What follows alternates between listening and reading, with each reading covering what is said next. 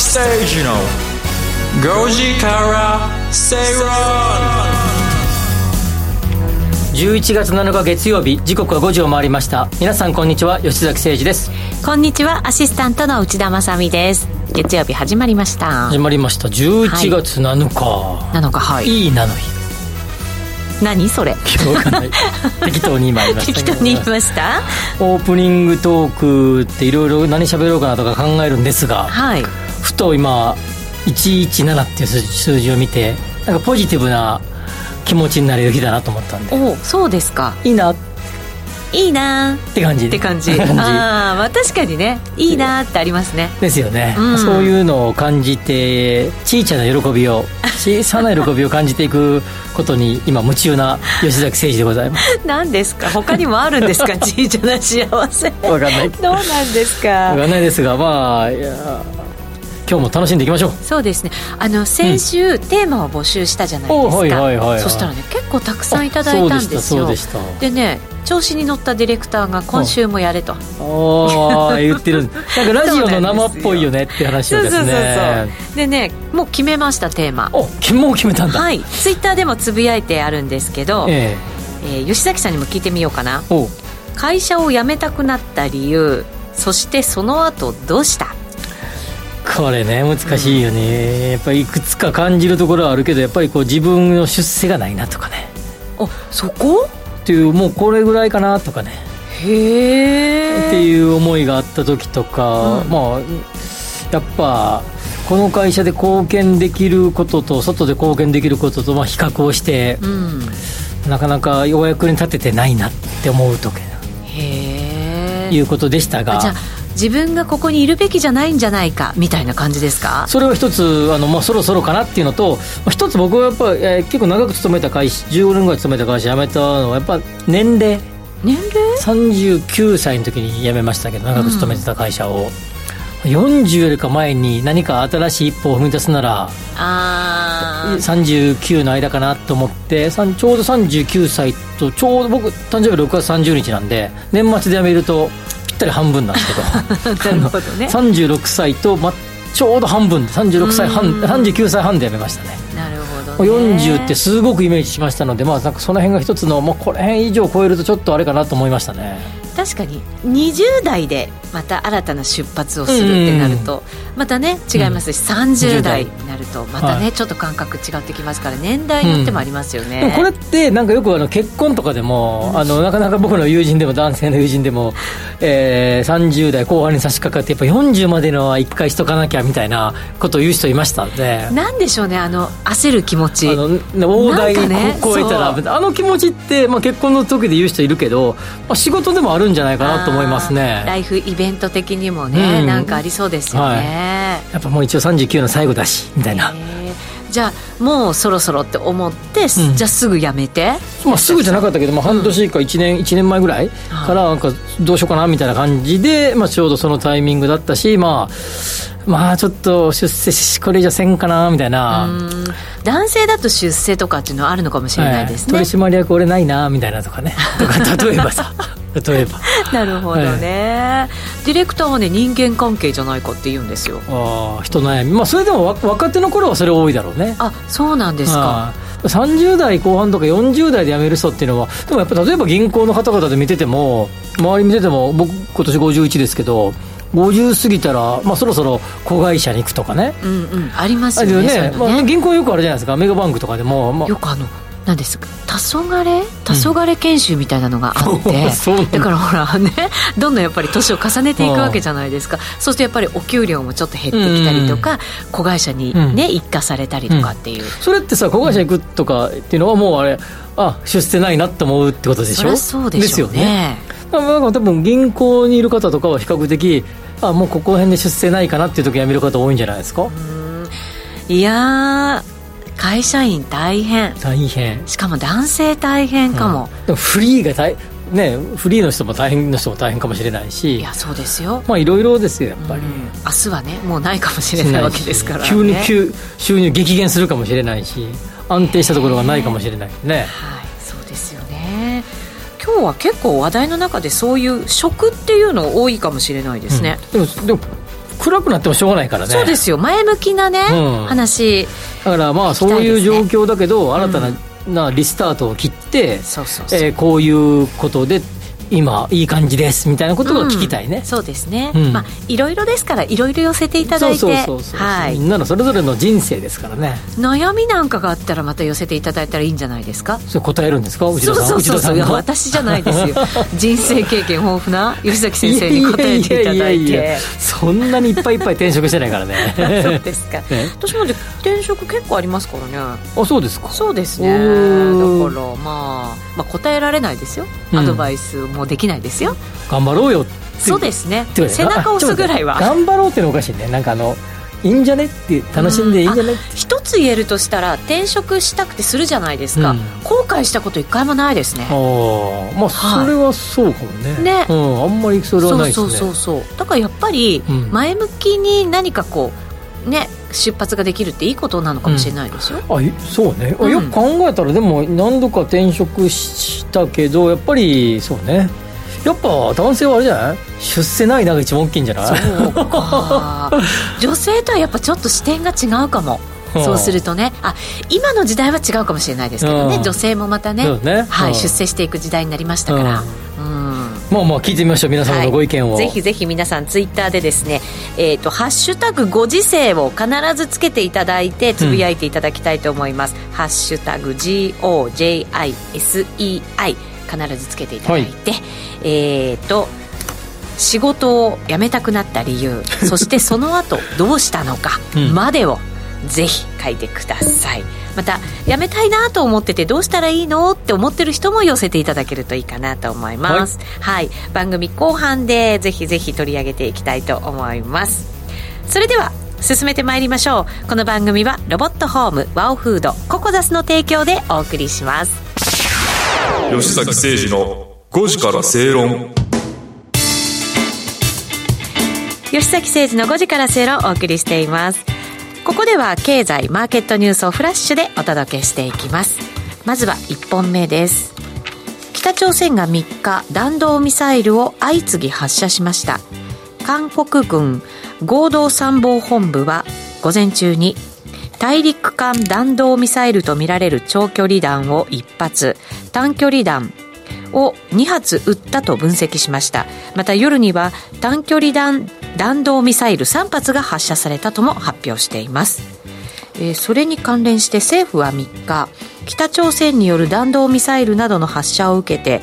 全国瞬時警報システムいわゆる J アラートですね、うん、こちらを出しました。宮城山形新潟の3県に避難を呼びかけミサイルが日本上空を通過したとみられると伝えたということです、うん、3日文化の日の朝ね僕も起きてしばらくなんか原稿書いたり、はい、パン食ったり なんかぼーっとしてる時にいろいろ、ね、パッとテレビを見たら、えー、急に画面が切り替わってえーね、J アラートが鳴って新潟県の辺りとかね、はい、あの辺の方気をつけてくださいみたいなあの山形とか宮城のね、うん、いつももうちょっと青森とか北海道のもうちょっと手前なんだな下の方なんだなとか思いながらですね、はい、見てましたが。その後になんとなんかもうすでに通過済みかもしれないとかですね、うん、そうなんですよね。なんか2分後に出たとかね、うん、なんかそういう話でしたよね。はい。これちょっといろいろ思うところがあるんですが、まず、えーまあ、政府のいろんなコメントをしていて、情報通過はしてなかったと。はいまあ、手前で、えー、なんか消息、まあ、まあ、多分もしかしたらこう、なんていうかな、こう、噴射、うんうんうん、だからあの、だから燃え尽きたみたいな。はいことかもしれないっていう報道もあったりとかして、まあ、多分これを見た多くの国民には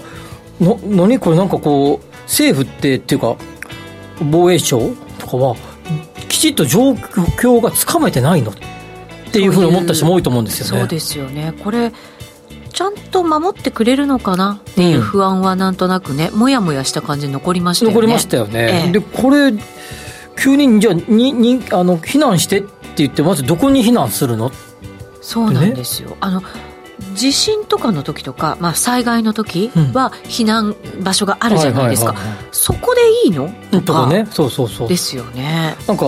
戦争中でもあるまいし防空壕があるわけでもないし。ないですよね。逃げる場所どこなのっていうのがまず思ったのと。地下っていうのはなんとなく頭が働きますけどでも果たして本当に地下に入っちゃって安全なのっていうのもありますよね。焼夷弾とかじゃないからね。上で爆発するわけじゃないからね、はいドーンってきたらどうするの？ってこうもしも万が一あった時どれぐらい人が死ぬんだろうとかすごいこと考えましたよねいろいろね。そうですね。だけど一方で違う見方もあって、はい、これやっぱり政府って防衛機密なんでやっぱり細かいところまで実はこの瞬間にこうでああでこうでこうでこう見てましたとかでこう迎撃しようと思ってましたけどそうじゃなかったので迎撃しませんでしたと迎撃ミサイル発信してませんからね日本ね。そうですね。でそうするとなんかもしかするとポジティブに考えればですよ。軍事機密なので我が国防の、はい、細かく言ってないのかなとも思ったし逆に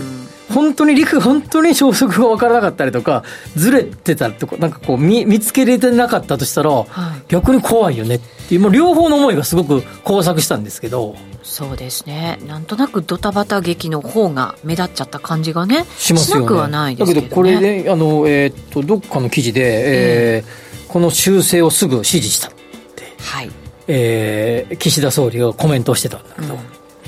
修正を指示したいうことはもしかすると分かってなかったのか？そっちの方向的な解釈しちゃいますね。しちゃいますよね、えー、ということでもしもこんなんかこんなことがあった日には株価なんか多分すごいことになってると思いますよ、そうですよね。こういうニュースが入ってくるとやっぱり多少こう為替相場だったり動きますからね、うん、影響しますよね。あとこれ確かにこの日その後何時間かぐらいずっと、えー、どの曲ももう普通の番組をやめて放送してましたけどでもその後普通の日常に戻ってましたよね、うん、あれもうちょっと大騒ぎしていいんじゃねって思いましたね、本当そうですよね。このアラートもそうですけれどじゃあ迎撃する時としない時の条件ってどう決めるのとか。ねそうですよね。そうなんですよ、はい、実際にミサイルこうアラート発しなきゃいけないぐらいのミサイルが飛んできてるわけじゃないですか、うんうん、それどう違うんでしょうね。ねそそれもなあと思うのはなんかあの確かに新型コロナウイルスって多くの方がね病気にかかったり亡くなられたりしてるけれども、はい、これもしも 何かがあったらそんな日じゃないぐらい亡くなられる可能性があるわけでしょ、うまあ、そういうイメージもできてないですよね我々ね。ですよね。イメージなくて、ね、なんか確かにコロナは気をつけなきゃいけないけどこれもっと気をつけなきゃいけないんじゃないかなと。もっと大騒ぎすることなんじゃないかなというふうになんかこう思いますねなんかね。そうですよね。こういう危機感を持った方がいいんじゃないかなと。我々こういうなんていうんですかこう戦争経験してませんから、うん、こういうなんか警報が鳴った時ってピンとこないじゃないですか。そうですよね。そうなんですよ。昔の空襲警報みたいなね、うん、だとするならば感覚でこうパッともうね避難するみたいなものが、多分できてた時代があって、うん、今はないですからね。ね。もうちょっと我が国というか国民全体的にこういうことにもっと敏感になった方がいいんじゃないかなっていう感じはしますね。うん、そうですね、はい。はい、ちょっとそういう、まあ、でも一方で心の底では信じたいけどね。そうですね。はい、うん、また信じてる部分もあると思うんですよね、ね、信じすぎるのもよくないからやっぱ牽制も必要だと思うね、また中国の脅威も高まってますからね、うん、だからそういう意味ではちゃんとなんかやっぱり国民も理解しておく必要っていうのがありそうですよね。平和は平和を祈るだけじゃ平和は来ないですからね。確かにそうですね、ね、今まで平和すぎたのかもしれないですね、ね。うん、さあ次のニュースいきましょう、はい、えー、アメリカアマゾン・ドット・コムは3日今後数ヶ月間にわたって人材採用を凍結すると発表しました。小売事業ではすでに採用活動を止めており広告やクラウドコンピューティング事業にも拡大するということです。もう一つ合わせていきましょうか、アメリカ民間雇用調査会社、チャレンジャーグレイクリスマスが3日にまとめたアメリカ企業政府機関による10月の人員削減計画は3万3843人で前の月に比べると13%増加したということですまた前年同月に比べても48%増え2021年2月以来の高水準となっていますえー、今日の夕刊で、さっき来たばっかりの夕刊見ると、はい、えー、メタね、フェイスブックですね、前ね。しかも大規模。大幅、えー、人員削減、数千人規模か。そうですね。ツイッターもでしょ？ってことですよね。はい。でこれまずちょっと前提的に言えば前提をしゃべればアメリカの10月分の雇用統計は、えー、アメリカの雇用統計を見ると非農業部門ですね、まあ、はい、の、えー、就業者数は前月から26万1000人増なんですね。増ですね。だから労働市場はすごく、まあえー、このこの時予想以上に強い状況にあるんですね。はい。なんで10月は。10月は。うん、で、かなり、でしなんていうかな、9月の就業者数も26万3000人増から31万5000人増に情報修正で、アメリカのは雇用状態はとてもいいんですよ。はい。いいんです。だけど一方で IT 分野なんかを中心に、まあ株価のこともあるんだろうけれども、まあこんだけ利上げをしてくると、この後の景気後退懸念が高まってきているので、それに、まあ、なんていうかな、ま、うん、前、前もって、雇用を調整しつつあると、はい、いうことで、こアメリカ全体的には調子雇用は調子良い、うん、だけど危機感を感じている会社はすでに雇用調整に入っていると、はい、いう状況ですよね。そうですねでただあの一方で1月から、えー、10月の、えー、失業者数も50万人減ってるとか、うん、いろんな数字見てもやっぱ調子はいいんだよね。はい。だから特定の企業が、まあ、特に IT 系を中心にちょっと、えー、今、警戒感を持ってきているということですが、かなりやっぱ影響が強いんだよね、この手の、まあ、そうです、ね、株価ももちろんそうだけど、えー、はい、またグローバルで活躍している企業も多いですからね。はい、でそれでこの先の状況とかを踏まえて考えると、まずアメリカの雇用のパターンでいくと、まあ、こういう形で、えー、先行きを見据えて、雇用、新規採用を凍結したり、人員削減をしたり、えー、まあレイオフですよね、まあ、一時的な解雇をするっていうのが、まあ、アメリカのスタイルですが、はい、じゃあ日本にもしもこの波が来たら同じようにするのかっていうことね日本はまだここまではいかないでしょうね。できないですよね多分ね、えー、でおそらくこれは、まあ、しようぜっていうつもりはないんだけどある程度フレキシブルにしていくようなもう時代に差し掛かってきてんじゃないかなと思うんだよね。うん。流動化。流動化、うん、昔みたいにですねやっぱりこう組合が強くて雇用を守れみたいな感じで今のどうだみたいな感じを言ってみんながですねある程度の雇用を維持するっていうことが理想だけど、はい、だだけどできない局面が来た時に次の例えばリーマンショックの後みたいなああいうようなこう景気がゴーンと落ち込むような時が来た時に日本の各大手企業はどういう対応を取るんだろうと。このアマアマゾンだったり、メタだったり、ツイッターだったり、他にもいっぱい上がってますけど、削減するところが、はい、こういうようにするのかというところですね。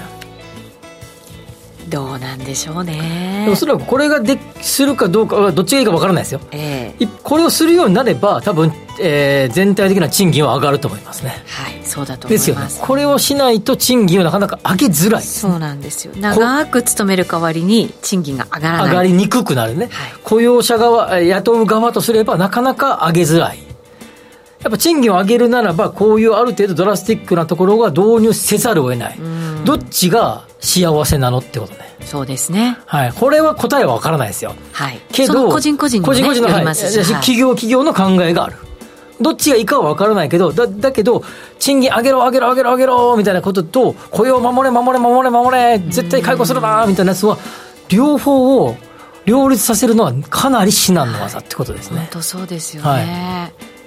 裏と表というか、表裏一体な感じがね、はい、このこのアメリカタイプのあの IT 企業のようにドラスティックいいくとやっぱり賃金も上がっていくし、平均賃金もこれらの企業は高いですからね。うん。そうですね。ここは考えるべきとこですよ。本当そうですね。自分だったらどうなのか。そうですね。うん、まあ、ゆっくりやっぱり安定したところで働きたいと僕も思いもあるし、はい、一方で賃金上げたいな上がってほしいなと思いもあるし、でも両方はなかなかいくのはそうそう簡単ではないというのが、まあ、現在の資本主義社会だということですね。本当そうですね。ヨーロッパ日本なんかはこのコロナが始まった時もやっぱり雇用を守る方向でいたわけですよね、うん、で一方のアメリカは切ってでも、V 字回復していったのはやっぱりアメリカの強さだった、ですよね。でなかなか浮上できないのはヨーロッパだったり、まあ、いろんな要因がその後加わってきましたけど、うん、でもやっぱりねなかなかその違いっていうのは出ちゃいましたよね。出ちゃいますね。ただもう一度繰り返すけど国民の一人一人の意識がどっちがいいと思ってるかはちょっと違う話だよね、うん、これは。そうですね、うん、だけど両方の両立はかなり至難の技だってここれはできないと思います、うん、まあ、できないと生きることはむつどうかなと思うけどまあ至難の技だよね、さああなたはどっちを選びますかということかもしれませんね。はい、はい、お知らせの後は深読み経済指標のコーナーです吉坂誠二の5時から正論。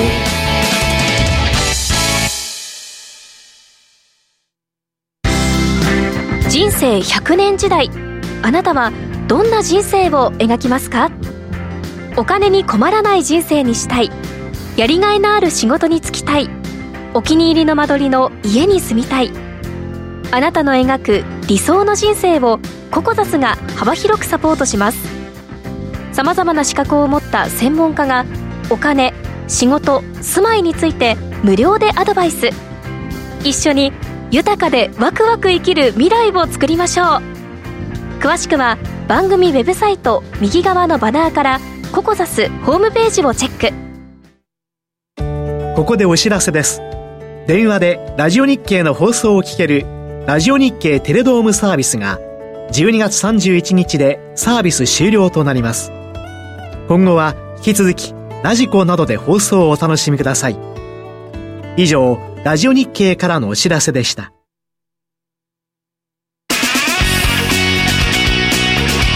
吉崎誠二の5時から正論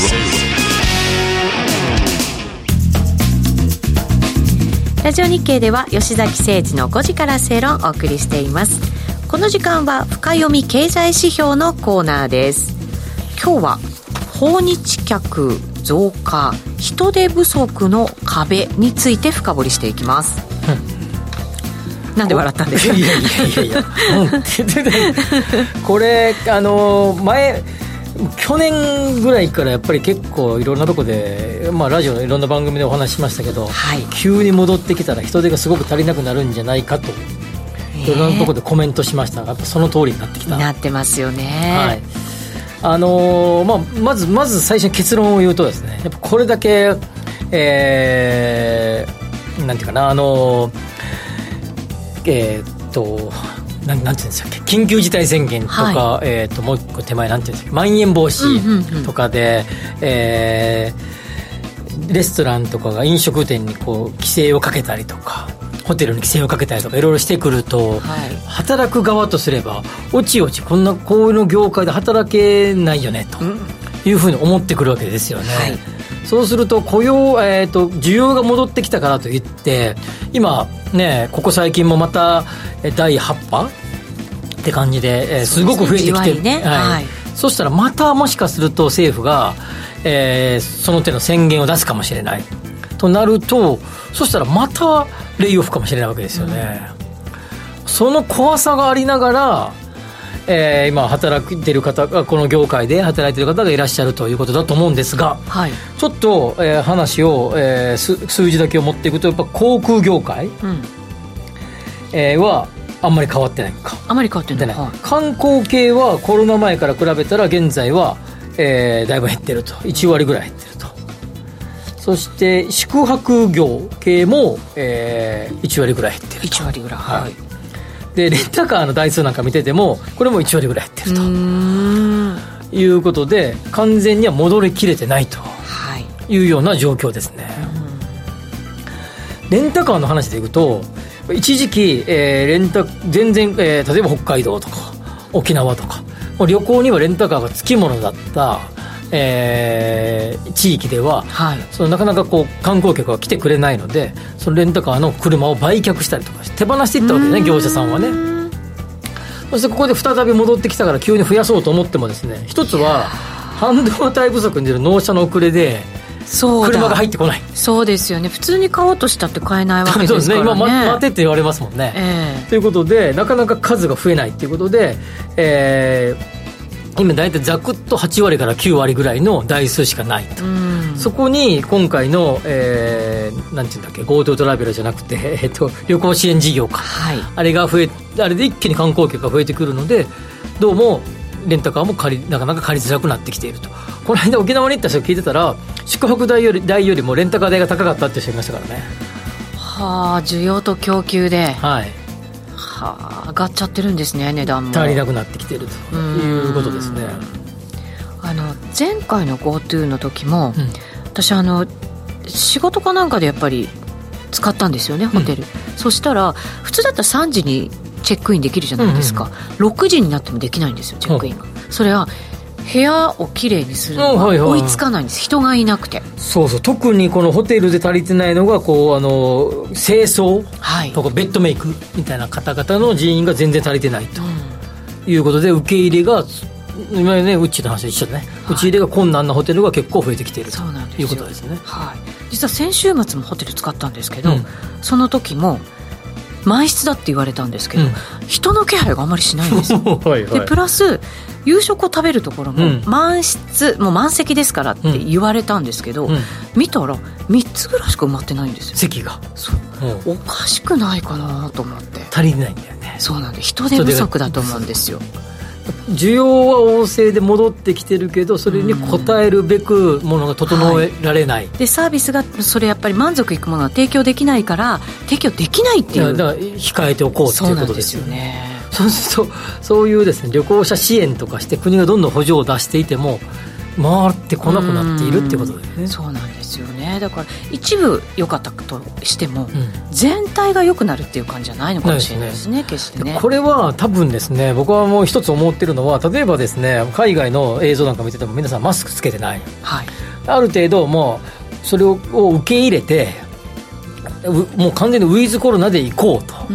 いうようにしていってて徐々に日本もそうなってきてるけどまだまだやっぱりマスクをして制限をかけあの注意しながらやろうというような形になってきている。この流れが続くと、またもしかするとまん延防止とかが発令されるかもしれない。そうすると、そういうようなことで、また制限がかかると、そのような業界に働くんかいってことですね。そうですよね。安定して長く働きたかったとしてもしても。そう実現できない可能性がある。そうそうそうそういうことですよね。アメリカなんかもねサービス業のやっぱりその雇用が戻らないって言いますからね、うん、すごくこれはやっぱりもう単なるその需要と供給のバランスがとか、まあ、ペントアップ需要がとかだけじゃなくて、はい、やはり日本のこのコロナに対するその受け止め方をそろそろ見直していかないと、この問題は解決しないと思うんだよね。うんそうですね、うんいろんな検討がねそのコロナのそのレベルを変えていくみたいなものもね、うん、今されてると思うんですけど。参議院がなんかテレビで中継見たら猪瀬直樹さんがなんか、えー、学校でマスクがどうのこうのって発言してたら、えー、議長か何かが、猪瀬さん、マスクして発言してくださいって注意されてましたね、マスクを学校でこんな感じですごく困ってるから、少しだけでも緩和したらどうだっていう提案を一生懸命国会で質問しているさなかで、議長にマスクしろって言われてましたけどね、それが日本ですから、今の。そうですね、うん、それじゃないと、これは多分な変わらないですよ。はい、そうだと思います。第9波、第第25波とか言ってるかもしれないですよ、2025年ぐらいに。それでインバウンドのお客さんだけ増やしてもね、ね。はい、また日本に来たいって思ってもらわなきゃいけない。わけですからね、はい、まあ、その辺も変えでもまあいろんな景気をいろんな指数とか見てたら戻ってきてるんだけど、うん、戻ってきてるんだけど根本的に抜本的にここで戻そうよって気がするんだよね、うん、うん、まあ、でもとはいえある程度安安心安全とか意識して過ごさなきゃいけないことは事実なんだけど、ちょっとずつ意識を少しずつでいいから戻していく必要があるんじゃないかなと思いますね。そうですね。そこからですね。うん、はい。お知らせの後はワクワク人生ここザスタイルのコーナーです。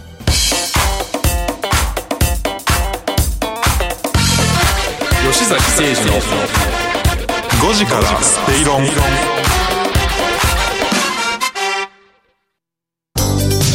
ワオフードのプレミアムなコールドプレスジュース。オーストラリア産のオレンジを現地で加工低温輸送でみずみずしさはそのまま。絞りたてのようなすっきりとした味わいです。飲み終わったらそのままゴミ箱へ。ラベルもリサイクルできるので剥がす手間はかかりません。冷蔵庫にあると嬉しいこの一本。地球と体が喜ぶ未来を作る。バオフード。お聞きの放送はラジオ日経です。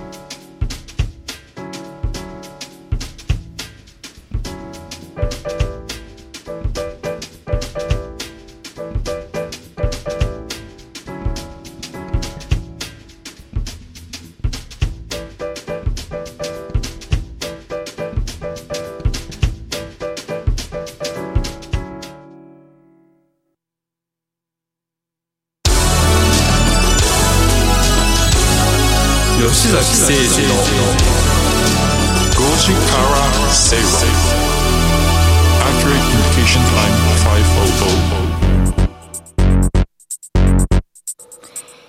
ラジオ日経では吉崎誠二の5時から正論をお送りしています。この時間はワクワク人生ここザスタイル。人生100年時代を豊かでワクワク生きるためには一体どうすればいいのか。このコーナーでは結婚やお子様の誕生転職リタイア住宅購入など個人のライフイベントを充実させるヒントをリスナーの皆さんと一緒に探していきます。それでは今日のゲストです。ご紹介しましょう。ココザス代表取締役 CEO の安藤義人さんです。よろしくお願いします。安藤です。よろしくお願いします。安藤さんもう準レギュラー化してきました。ね本当そうですねよく安藤さんがここに座ってるの見かけますよ最近そうですね。よく見かけます、はい、よく見かけます、ね、そうですね。よく見かけます。今日はですねえっとねツイッターでメッセージ募集したんですよ、はい、会社を辞めたくなった理由その後どうしたか。これでも安藤さんの会社ではあのグループ会社の中にあれがあるんだよね。転職支援の。あ転職支援やってるので、はい、よくこういった話題は、はい、ではでは、い。きましょう。高見さんからいただきました。早速ツイッターからのご紹介ですよ。ありがとうございます。はいけんちん汁作りながら聞いてます。ってなんか写真載せてくれてるんですけど美味しそうなんですよそれが。お腹空いてきちゃいますよ。えっ、ー、とね重要なメッセージのところね、はいはい、今のところ最後に勤めていた会社を辞めたのは単に勤務条件が完全に合わなくなったからじゃよときました、勤務条件ね。そうか勤務条件っていうのもありますよね。朝から9時から何時まで働くみたいな感じですか？待遇面ですかね。ね。うん。そういうのもありますよね。お給料ももちろんそうでしょうし。自分のライフスタイルが変わってそれによってもともとの会社のシステムと合わなくなったということであれば、まあ、ある意味仕方ないですよね。うん。こういうふうになんか自分のちゃんと条件に合うところに仕事を変えていくっていう前向きな転職っていうのはやっぱり増えてるんですかね今ね。そうですね。まあ正直そのポジティブ転職とあとまあどちらかというとその人間関係のお悩みがとか、はい、まあ、ネガティブな要因とまあ半々ぐらいかなっていう感じがしますけど、うん、まああの両方ありますよね。で転職の相談自体は非常に増えてきてるかなっていうのが最近の流れとしてはあると思います。それやっぱり若い方いやもうあのご年齢関わらずな感じがしますよ。そうなんですね、はい、さっきね吉崎さんほら年齢がっておっしゃったじゃないですか、うん、ちょっとずつ変わってきてるんですかね、まあ、今でも入社新卒で入社して3年ぐらいで3割ぐらい辞めるんですよね確か。あただやはり20代前半の方本当に多いですね。ですよね。多いです。その話と、やっぱり30代40代の転職ちょっと事情が違うと思うんですよね。そうですねでなんかよく思うのは最初に入った会社が大きな会社に入るべきなのかベンチャー企業に入るべきなのかって聞かれることがあるんだけどありそう、まあ、どっちがもうそれぞれの人の、ね、考え方なんでどっちがどっちってことでもないんだけど。さんだったらどうします？まあどうですかね。あんまりここでペラペラ喋るべき僕は最初はおまあなんか今今なんかどっか大学院とか、はい。の感覚があって、例えば東大出ましたみたいな、はい、その後に、えー、名もなき会社に行きますよりも、有名企業に入った方がなんとなく箔がつくというか、はい、いう方が僕が言ってるよ。そういう方が多いんじゃないかなと見てて思いますね。それでそこまで行ってその資格を持ってじゃあ自分で独立しようとか、うん、ベンチャー企業行こうみたいな方が多いんじゃないかなっていうの外から見てるとそんな気がしますけどどうですかね？うん確かにその教育のシステムとかが小さな会社よりも大企業さんの方が圧倒的に優れてると思うんですよ、うん、なので、えー、最初社会人の素養を身につけるっていう点でいうと大企業の方がいいんじゃないかなというのは私も同感ですね、うん、まあ、ただあの新卒のその 入社説明会とかで 私は違うこと言ってますけどね、うん、違うこと言ってる、ベンチャーいいですよと、でも一方でベンチャー機関に行くとなんか生で、えー、社長の働きっぷりとか見れるので、それはあいいですよね。そうですね。何で勝負したいか、はい、あですよね。早めから早い時からじ、えー、なんていうのビジネスの最前線で働きたいのか、うん、まあ、大きな組織の中にいてやるやるけど、うん、なんか俺どこどこ会社出身なんだよっていう、うん、まあ、俺東大出てるんだよみたいな感覚でやれるか、まあ、どちらを取るかでしょうねこれはね。今の質問者さんのケースだとやはりその自分の生活スタイルが変わったっていう感じですよね。そこまではね詳しく書いてないんですけどただ条件が合わなくなったっていうことですから、うん、やっぱりそうでしょうね。条件が今はどんどん良くなっていく方向にありますからね。そうですね、ね、だから自分のやっぱりライフスタイルと合わなくなったんだと思います、ね、あとなんかもう一つあるのはその、えー、と会社の要はオーナーオーナーの会社が変わる。どこかに買収されてしまう、うん、それによって、えー、給与のシステムが一気に変わってそれで転職相談でっていうふうにお越しいただく方とかはいるのでもしかしたらそのケースかもしれないですよね。もういずれにしてもポジティブじゃないですか、そうですね、うん、でもなんか安藤さんいろいろ転職支援のお手伝いをしてるとサポートとかしてると、はい、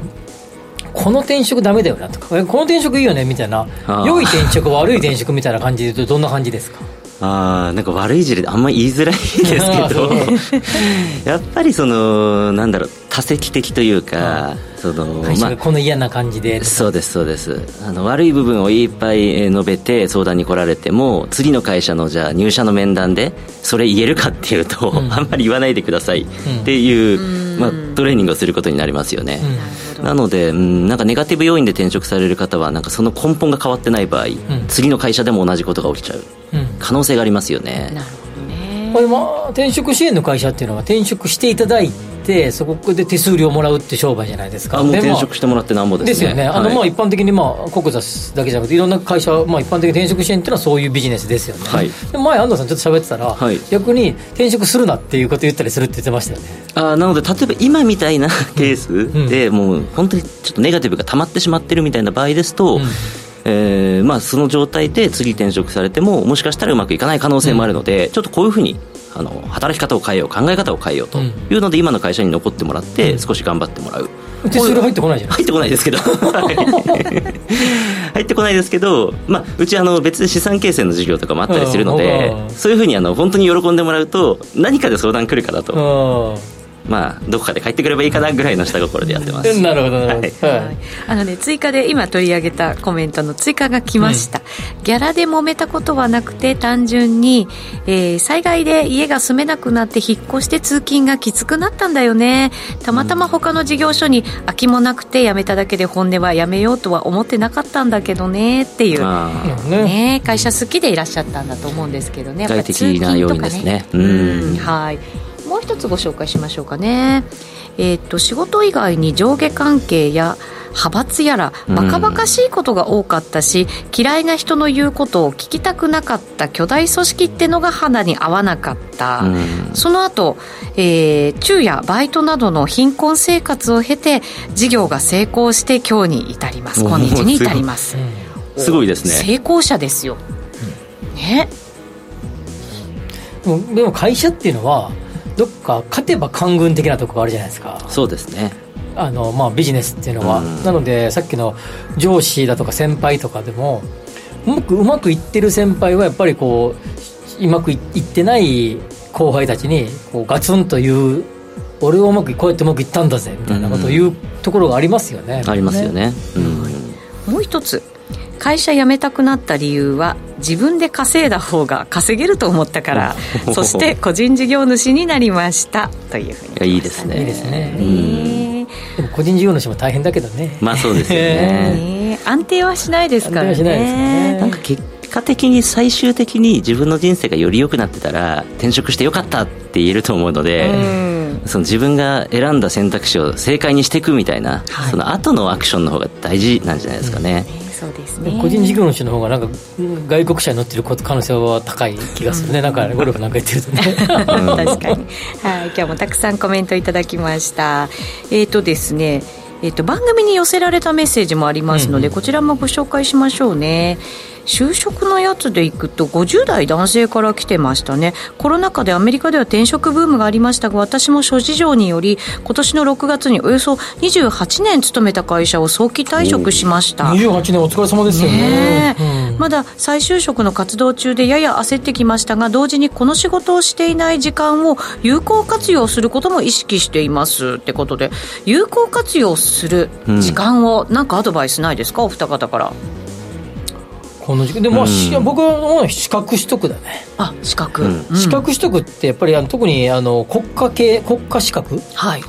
まあ、不動産系でいうと宅建とか、はい、最近でいうと賃貸経営管理士とか、国家資格になりますね,、ねマンション管理主任者とかそうですよね、うん、それがないとその会社は、えっと、何人に1人？宅建だったら5人に1人だよね。はい、従業員5人に1人当たり宅建を持ってないと不動産業とか宅建宅建業者になれない、はい。うんですし、えー、同じようにマンション管理主任者も、えーと、30棟だっけ、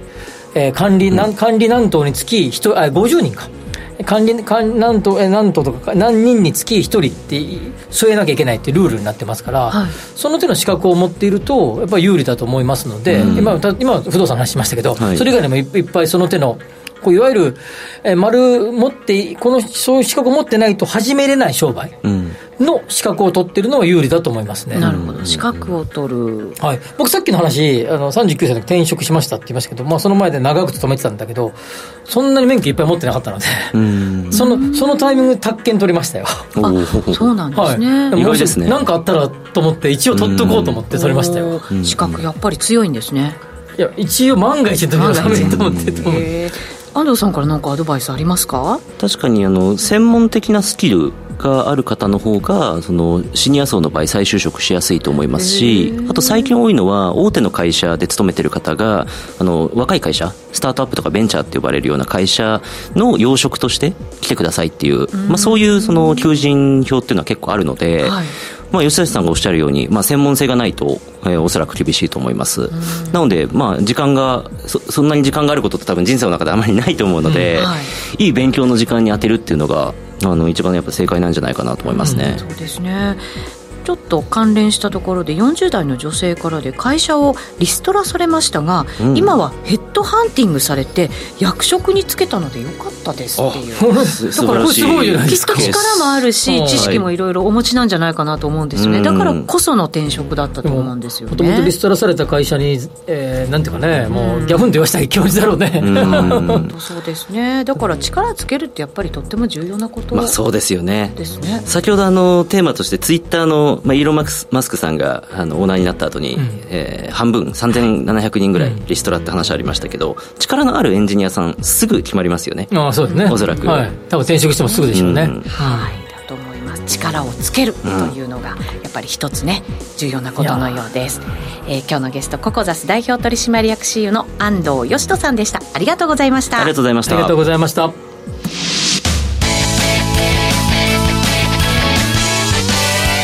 誠二の5時から正論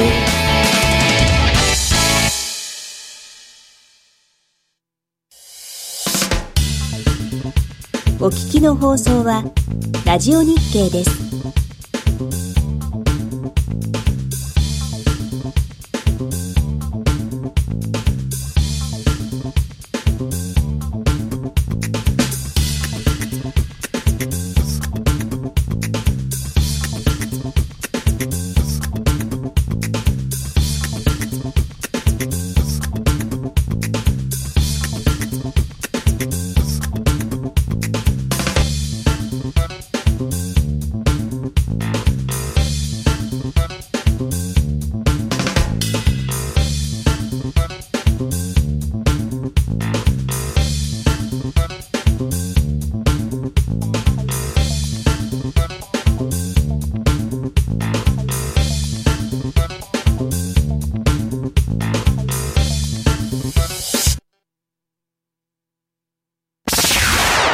崎誠二の5時から正論。